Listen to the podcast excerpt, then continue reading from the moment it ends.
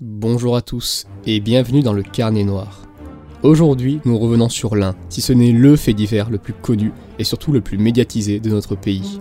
Je veux bien sûr parler de l'affaire du petit Grégory. Bien sûr, vous vous demandez pourquoi revenir sur une affaire qu'on a vue et revue. Eh bien, tout simplement parce qu'au final, tout le monde la connaît, mais sans la connaître.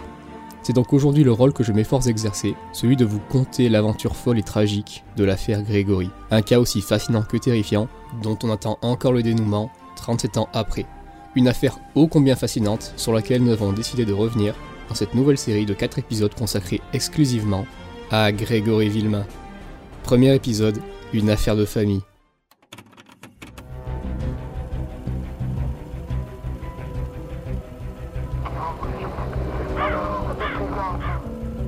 Je n'ai pas le droit de vous le dire. C'est le secret d'instruction. C'est lui. Je le souhaite vivement. Je dois quelque chose à quelqu'un.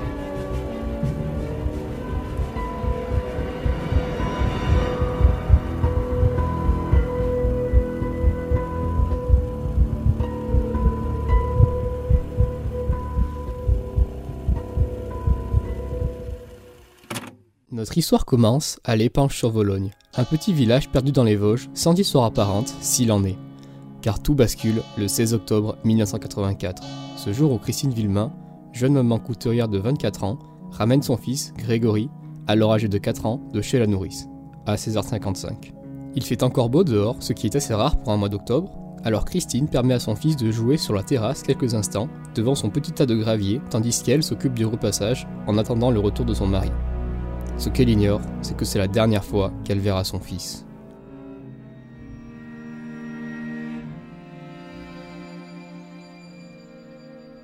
Quand elle se rend compte de sa disparition, il est alors 17h20. Bien sûr, vous vous en doutez, c'est tout de suite la panique. Christine va voir ses voisins, peut-être après tout qu'il s'est rendu chez un copain à lui, mais ce n'est qu'une pensée futile, car en vérité, personne n'a vu son fils. Jean-Marie, le père de Grégory, sort immédiatement de l'usine dans laquelle il travaille pour chercher son enfant. C'est alors que le téléphone sonne. Il est 17h30. C'est Michel, le frère de Jean-Marie. Mais ne vous attendez pas de bonnes nouvelles de sa part. Il dit qu'il vient de recevoir un appel anonyme d'un type qui prétend avoir jeté l'enfant dans la Vologne, le cours d'eau longeant le village de l'Épanche.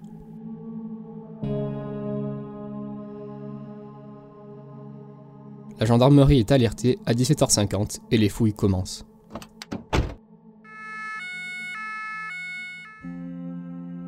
Il est 21h quand les gendarmes découvrent le corps sans vie du petit Grégory, pieds et mains liés par des cordelettes, bonnet rabattu sur la tête. Il est retrouvé à 7 km de là, au village d'Ossel, dans les eaux glacées de la Vologne.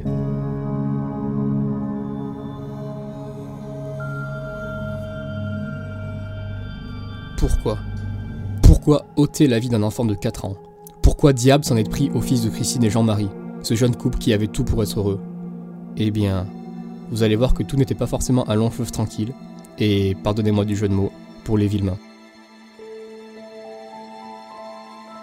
Faisons un bond en arrière de quelques années dans le temps, jusqu'en 1981, pour vous présenter le clan Villemain. Nous sommes dans un milieu rural, alors vous savez ce que c'est. Ici tout le monde est plus ou moins relié à la famille par un lien de sang ou de mariage. C'est ainsi qu'on se retrouve avec des Villemains cousins de Jacob du côté maternel, eux-mêmes mariés au Laroche, sans omettre les Hollard du côté paternel et les Bols liés par le mariage au Laroche. En bref, vous vous en doutez, tout le monde se connaît de près ou de loin dans ce joyeux bordel. Si d'aventure vous passez un repas en leur compagnie, vous entendrez à de maintes reprises parler du chef, ou du petit chef. C'est le sobriquet que la famille utilise pour nommer Jean-Marie Villemain, le père de Grégory. On lui doit cette appellation en raison de sa nouvelle promotion qu'il a eue dans son usine, spécialisée dans la conception de sièges automobiles, où il est récemment passé contremaître. Mais n'allez pas croire qu'il s'agit d'un surnom affectueux, non non. Je vous rappelle que nous sommes à la campagne, dans la France des marginaux. Un milieu où, au pire, on est agriculteur, au mieux, on est ouvrier. Alors imaginez un jeune homme âgé seulement de 22 ans devenir contremaître de son usine, forcément cela crée des envieux. D'autant que Jean-Marie vient juste de faire construire un pavillon sur les hauteurs de l'Épange, où il emménage avec sa jeune et jolie femme Christine, avec leur jeune Grégory en pleine santé. Vous vous en doutez, tout le monde au sein du clan Villemain n'est pas forcément des plus ravis de la position sociale qu'occupe Jean-Marie au sein de cette famille. Voilà pourquoi on le surnomme le chef. C'est dans ce climat de tension que va se manifester notre principal antagoniste dans cette histoire, le tristement mais bien nommé Corbeau.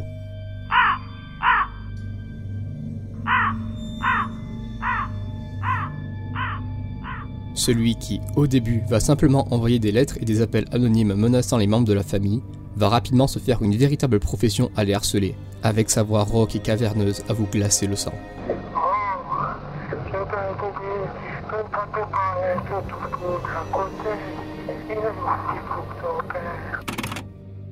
Les premières cibles du corbeau étaient Albert et Monique Villemain, les parents de Jean-Marie. Celui-ci s'amusait par exemple à leur faire des farces macabres en tout genre, comme appeler les pompes funèbres ou en annonçant le décès d'Albert à ses voisins. Très bonne blague, vous en conviendrez. C'est ensuite au tour de Christine et Jean-Marie que le corbeau va cibler son offensive, en crevant les pneus de leur voiture par exemple, ou en jetant une brique à travers l'une des vitres de leur maison, sans oublier bien sûr les coups de fils incessants. De leur bouche, les membres de la famille clament qu'ils auraient reçu jusqu'à 27 appels par jour. Des appels qui, au mieux, insultaient le chef, comme il aime l'appeler, au pire menaçaient les Villemains. Normalement, si vous suivez bien jusqu'ici, un détail devrait vous alerter. Comment le corbeau connaît-il le surnom de Jean-Marie, le chef? Rappelez-vous, seuls les membres de la famille utilisent cette appellation.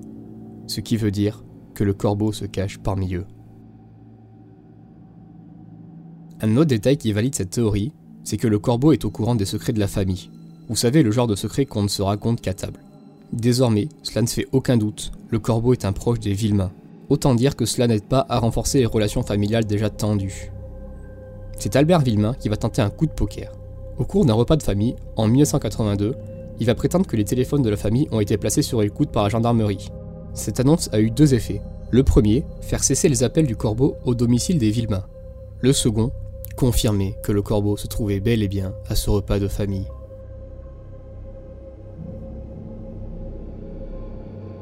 Ce que l'on sait du corbeau, c'est qu'il s'agit d'un pervers, d'une personne jalouse de Jean-Marie et de sa réussite sociale, qui essaie de créer la discorde au sein du clan Villemain, et qui, surtout, en fait partie.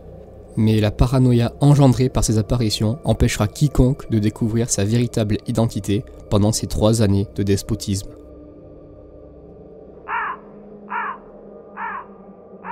Un dernier appel va être passé à l'intention de Jean-Marie à son travail le 24 avril 1983. Là, le corbeau va en profiter pour menacer le chef et essayer de le faire craquer. Il commence par dire qu'il va brûler sa maison, mais Jean-Marie, rusé, répond avec malice qu'il en fera construire une autre. Le corbeau essaie une autre tactique et dit qu'il va tuer sa femme, Christine. Encore une fois, Jean-Marie ne se laisse pas impressionner et répond cyniquement qu'il en trouvera une autre. Le corbeau joue alors sa dernière carte et dit qu'il va s'en prendre à son fils. Cette fois, Jean-Marie change de ton. Il promet Si tu touches à mon gamin, t'es un homme mort. Le corbeau a donc touché à corde sensible. Le voilà donc, le talon d'Achille de Jean-Marie, son fils. Après cet appel, il n'en passera plus jamais. Enfin, jusqu'au 16 octobre 1984, où il annoncera à Michel Villemain qu'il a enlevé Grégory et l'a jeté dans la Vologne.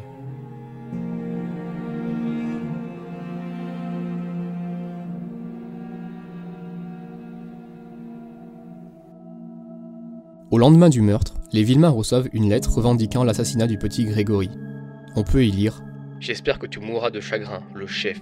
Ce n'est pas ton argent qui pourra te redonner ton fils. Voilà ma vengeance, pauvre con.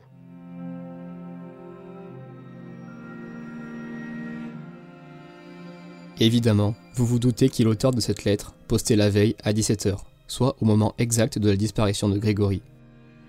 Dans la tête des gendarmes, menés par le capitaine Étienne Sesma, c'est clair. S'ils trouvent le corbeau, ils trouvent l'assassin. Pour eux, c'est auprès de la famille proche qu'il faut chercher le coupable. On se dit alors que c'est une affaire qui sera vite réglée. Ah, s'ils savaient. S'ils savaient.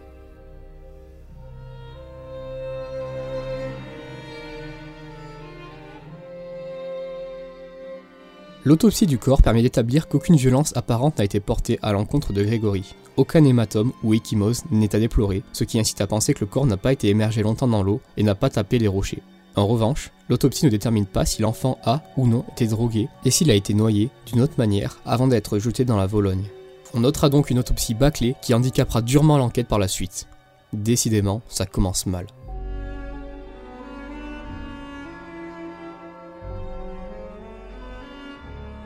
Évidemment, l'affaire attire des journalistes de la France entière. Imaginez, un enfant de 4 ans retrouvé mort, vraisemblablement noyé, sacrifié sur l'autel de la jalousie par sa propre famille. Et ce corbeau qui harcelait ses parents pendant trois années consécutives, c'est du pain béni pour eux. Surtout que, comme pour les gendarmes, on pense que le dénouement va être proche et le coupable sera vite appréhendé, ce qui incite la presse à rester sur les lieux pour ne rien louper de ce feuilleton. Rarement on aura vu la presse autant investie dans un fait divers de la sorte. Et vous verrez plus tard qu'elle aura son rôle à jouer dans cette affaire. Mais revenons-en à l'enquête.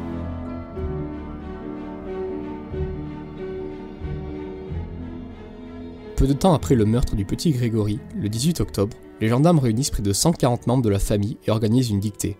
Le but, vous vous en doutez, trouver le corbeau. Mais il faudra d'abord attendre les expertises en écriture avant d'émettre une conclusion.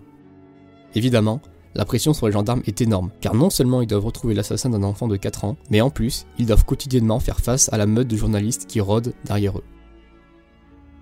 Le 20 octobre a lieu l'enterrement du petit Grégory. L'événement attire bien sûr une masse noire de journalistes, tous agglutinés devant les Villemains, avides de leur malheur pour alimenter la une de leur magazine. Quelle indignité. L'enterrement est aussi un moyen pour les gendarmes, venus scruter chacun des membres de la famille, de guetter toute activité suspecte pouvant induire à trouver le corbeau. Malheureusement, cela ne donne rien. Seul fait notable, la mère qui, en voyant le petit cercueil être mis en terre, ne peut s'empêcher d'éclater en sanglots et finit même par faire un malaise.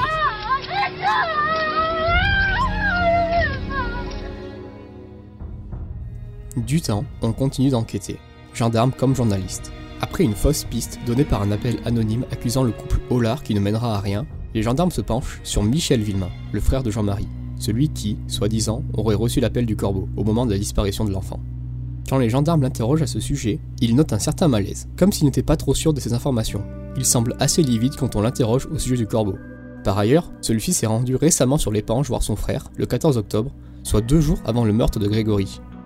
Chez lui, Jean-Marie se serait un peu trop pavané en lui montrant son nouveau canapé en cuir, ce qui aurait suscité un nouveau mépris de la part de Michel, qui lui aurait dit Eh ben dis donc, t'es un vrai petit chef toi Bon, rien de bien consistant, mais on a potentiellement un suspect.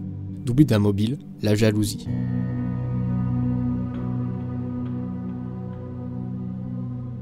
Le 24 octobre, les parents de Grégory se constituent partie civile, c'est-à-dire qu'ils auront accès au dossier d'enquête. Peu après, un portrait robot va être établi d'un type à l'allure suspecte présent dans un bar à Dossel le jour de la disparition de Grégory, vers 17h. Un type qui avait une étrange tendance à regarder l'heure. Le portrait qu'on va en faire sera celui d'un homme, brun, le visage rond, portant des favoris et une épaisse moustache. Rien de bien probant, mais en l'absence de mieux, on va faire avec. De leur côté, les journalistes aussi se la jouent Colombo. C'est le cas de Jean Kerr, journaliste pour Paris Match, qui va décider d'interviewer certains membres de la famille, dont Louisette Jacob, une tante de Jean-Marie. Chez elle, le journaliste va tomber sur un homme qui dit s'appeler Bernard Laroche, un cousin de Jean-Marie. Selon Louisette, celui-ci aurait élu domicile chez elle depuis quelques jours, depuis la mort de Grégory en fait. Pour quelle raison en revanche, ça, on l'ignore. Un début de réponse va pointer le bout de son nez de la bouche de Jean-Marie lui-même. Quand Jean Kerr, le journaliste, l'interroge à ce sujet, Jean-Marie lui répond qu'il se cache. Pour quelle raison demande-t-il. Il lui explique alors qu'au cours d'une réunion de famille survenue après la mort de Grégory, Jean-Marie aurait déclaré qu'il allait retrouver celui qui a fait ça et l'abattre de ses propres mains dans son sommeil. Bernard Laroche se serait-il caché chez sa tante par peur des représailles? Disons simplement que c'est une théorie à ne pas écarter. Ah oui, un détail que j'ai omis de vous dire, Bernard Laroche, il porte une moustache. Le 25 octobre, c'est au tour de Bernard Laroche d'être interrogé par les gendarmes. Comme pour Michel Villemain, il semblerait qu'il ait des difficultés à exprimer clairement son emploi du temps au moment du meurtre. Il se tiendra à une version dans laquelle il dit être allé voir sa tante Louisette après le travail, alibi pouvant être confirmé par Muriel Boll, la belle-sœur de Bernard, âgée de 15 ans, qui se trouvait déjà là-bas. Alors, on décide d'entendre la version de Muriel qui raconte le même déroulé des événements à un détail près. Dans son histoire, c'est Bernard qui se trouvait déjà chez Louisette à son arrivée. Ce genre de détail, on devrait s'en souvenir, non? Alors, lequel des deux ment? Muriel ou Bernard? À moins que ce ne soit les deux.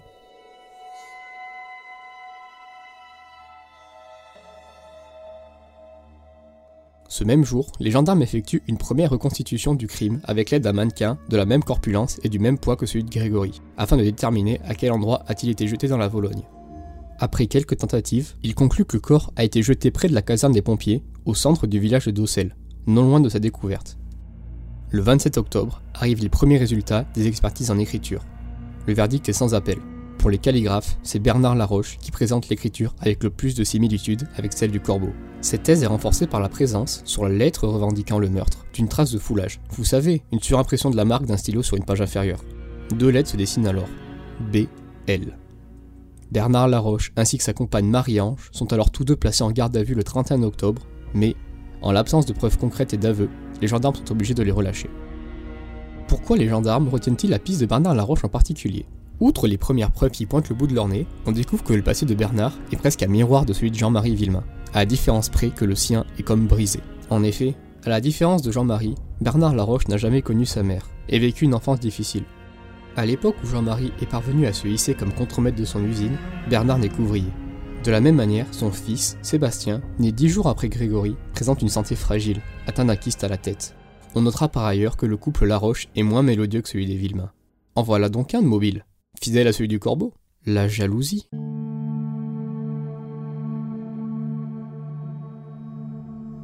Les gendarmes décident alors de s'intéresser un peu plus près à l'emploi du temps de Muriel Boll au moment de la disparition de Grégory. Pour rappel, il s'agit de la belle-sœur de Bernard Laroche, afin de voir si tous les éléments concordent bel et bien entre eux, suite à la contradiction relevée dans chacune de leurs versions.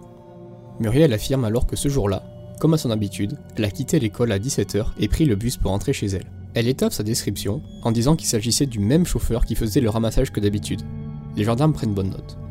Pourtant, quand on va à l'école de Muriel, ses copines se souviennent ne pas l'avoir vu prendre le bus pour entrer chez elle le 16 octobre. Elles s'en rappellent d'autant plus qu'elles avaient déjà fait le lien entre son absence et le lien de parenté qu'elle a avec Grégory. On apprend par ailleurs que ce jour-ci, ce n'était pas le même chauffeur de bus qui s'occupait du ramassage. Ce dernier est également formel quand il affirme ne pas avoir vu Muriel ce jour-là, car elle est facilement reconnaissable avec sa tignasse rousse. Pas de bol.